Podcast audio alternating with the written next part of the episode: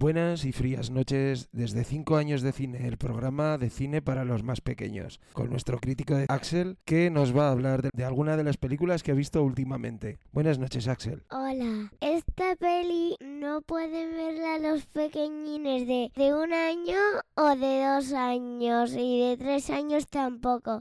Solo pueden verlas de los de cuatro años, los de cinco años y los de seis años. Se llama la peli Harry Potter y la piedra filosofal. Realmente es una película para mayores de 7 años. Ya, yo estoy a punto de tener los siete años, yo tengo seis. Te falta un año. Ya. Pero vamos a centrarnos en la película. ¿Qué te ha parecido esta película? Bien. Cuéntanos un poco cuál es el tema principal, quién es Harry Potter. Ponnos un poco al día de lo que es Harry Potter. Bueno, os cuento lo del principio de la peli. Fueron caminando unos señores, se encontraron a Harry, que es, no es Harry Potter, es se llama Harry solo. Le entregaron a Harry Potter, que era una miniatura, una miniatura al principio, ¿Qué quiere decir que es una miniatura? que eres muy bajito. Entonces lo dejaron en una puerta y, y se fueron. Lo dejaron con algunos familiares. Sí, que se portaban fatal. Con él. ¿Qué le hacían? Cuando le entregaban una carta,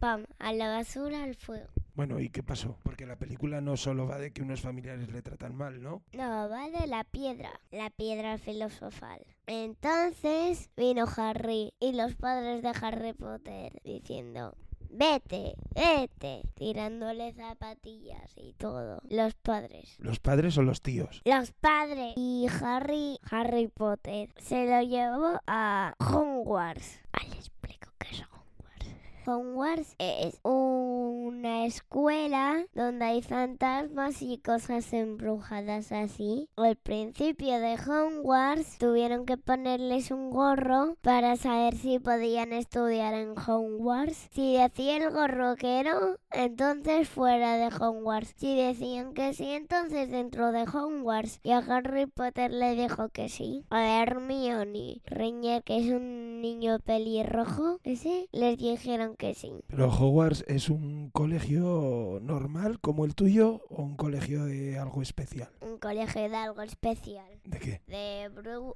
de embrujos, de cosas mágicas, de cuadros que se mueven. ¿A ti te gustaría estudiar allí? Mm, no sé. ¿Daba algo de miedo que la película? No, ¿No te dio nada de miedo? no. ¿Qué más nos puedes contar de la película?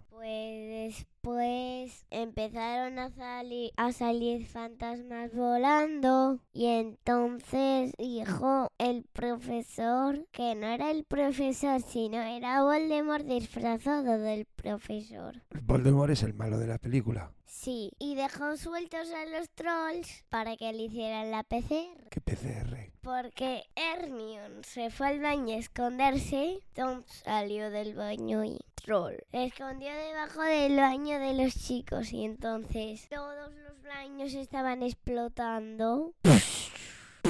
Y vinieron Harry Potter y Ranger y con la varita le- con la varita de Harry Potter le hicieron la PCR al, al troll.